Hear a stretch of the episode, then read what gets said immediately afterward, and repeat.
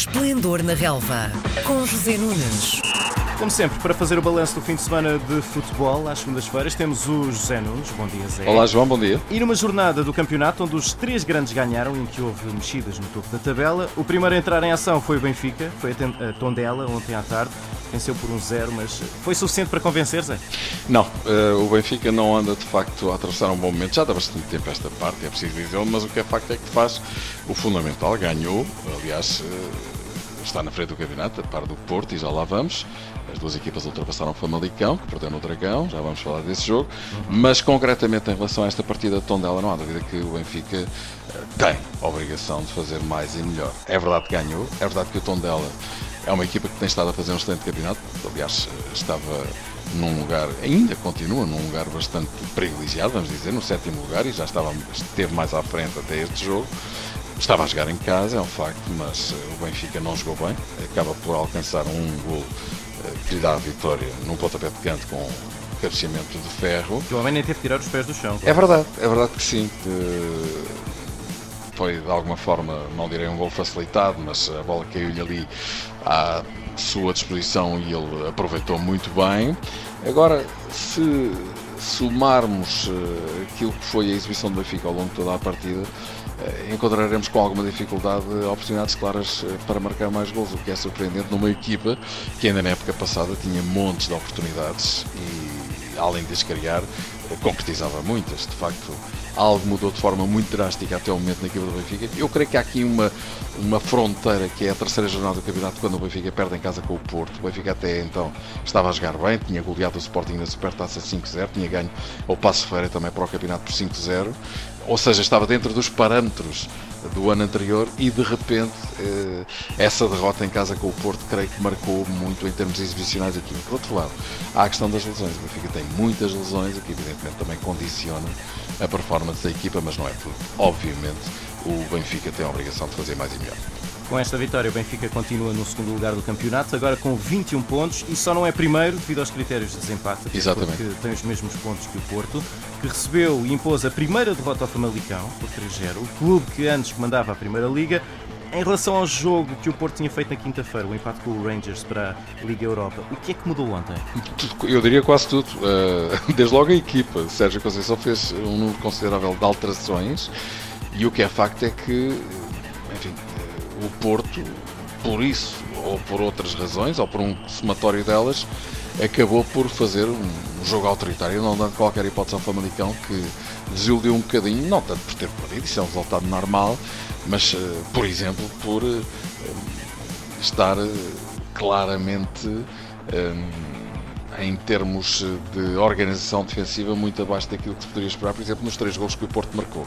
Ou seja, os três gols são quase que presentinhos de Natal antecipado do Famalicão. Mas também é verdade que o Porto, para além desses três gols, teve mais 3, 4, 5 oportunidades em que podia ter marcado. Portanto, não há nenhuma dúvida a colocar, nenhuma reticência em relação à justiça da vitória e pelos números que foi do Porto, que foi muito superior à equipa que até agora, de forma absolutamente sensacional e durante três meses, tinha liderado o campeonato. Isto não retira nenhum crédito àquilo que o Famalicão fez até agora, mas o Porto ontem esteve bem e claramente foi mais forte. Esta saída do Famalicão do primeiro lugar, na tua opinião, significa o final desta surpresa ou vamos continuar a ver este clube a brilhar no campeonato? Sim, já foi uma enorme surpresa aquilo que aconteceu. O Famalicão conseguiu regressar ao terceiro lugar, ao primeiro lugar, perdão, está no terceiro nesta altura, a dois pontos das duas equipas que lideram o campeonato, Porto e Benfica, os suspeitos do costume, pois isso seria a surpresa das surpresas.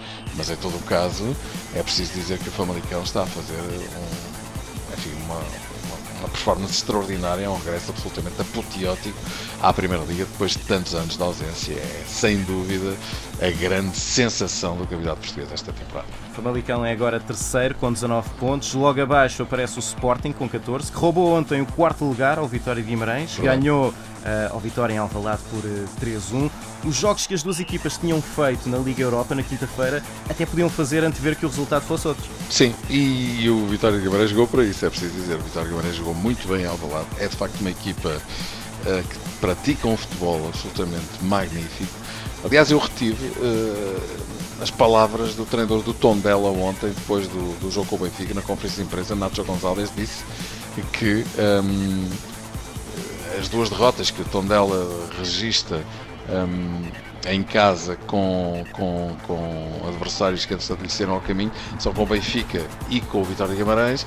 Ele disse que era normal porque o Benfica é o campeão português e o Vitória de Guimarães, e era aqui que eu queria chegar, para ele foi a melhor equipa que ele viu jogar em Portugal desde que cá chegou. No princípio desta temporada. Eu penso que estas palavras são altamente encomiásticas para o trabalho que Vieira está a fazer à frente da equipa do Vitória de Guimarães. É uma equipa que joga muito bem, um futebol estético, bonito, de qualidade, sempre a atacar, eh, cria muitas situações de gol, falhou-as quase todas ontem, mas, eh, enfim, eh, há também o reverso da medalha. É uma equipa que se expõe muito ao contra-ataque e foi em contra-ataque que o Sporting ganhou o jogo, uhum. conjugadamente também, e eu já falei nos presentinhos do Famalicão, uhum. com uma atuação calamitosa do guarda-redes de Vitória de Guimarães, que já em Londres, na quinta-feira passada, uh, não tinha estado nada bem, e estou a falar de Miguel Silva.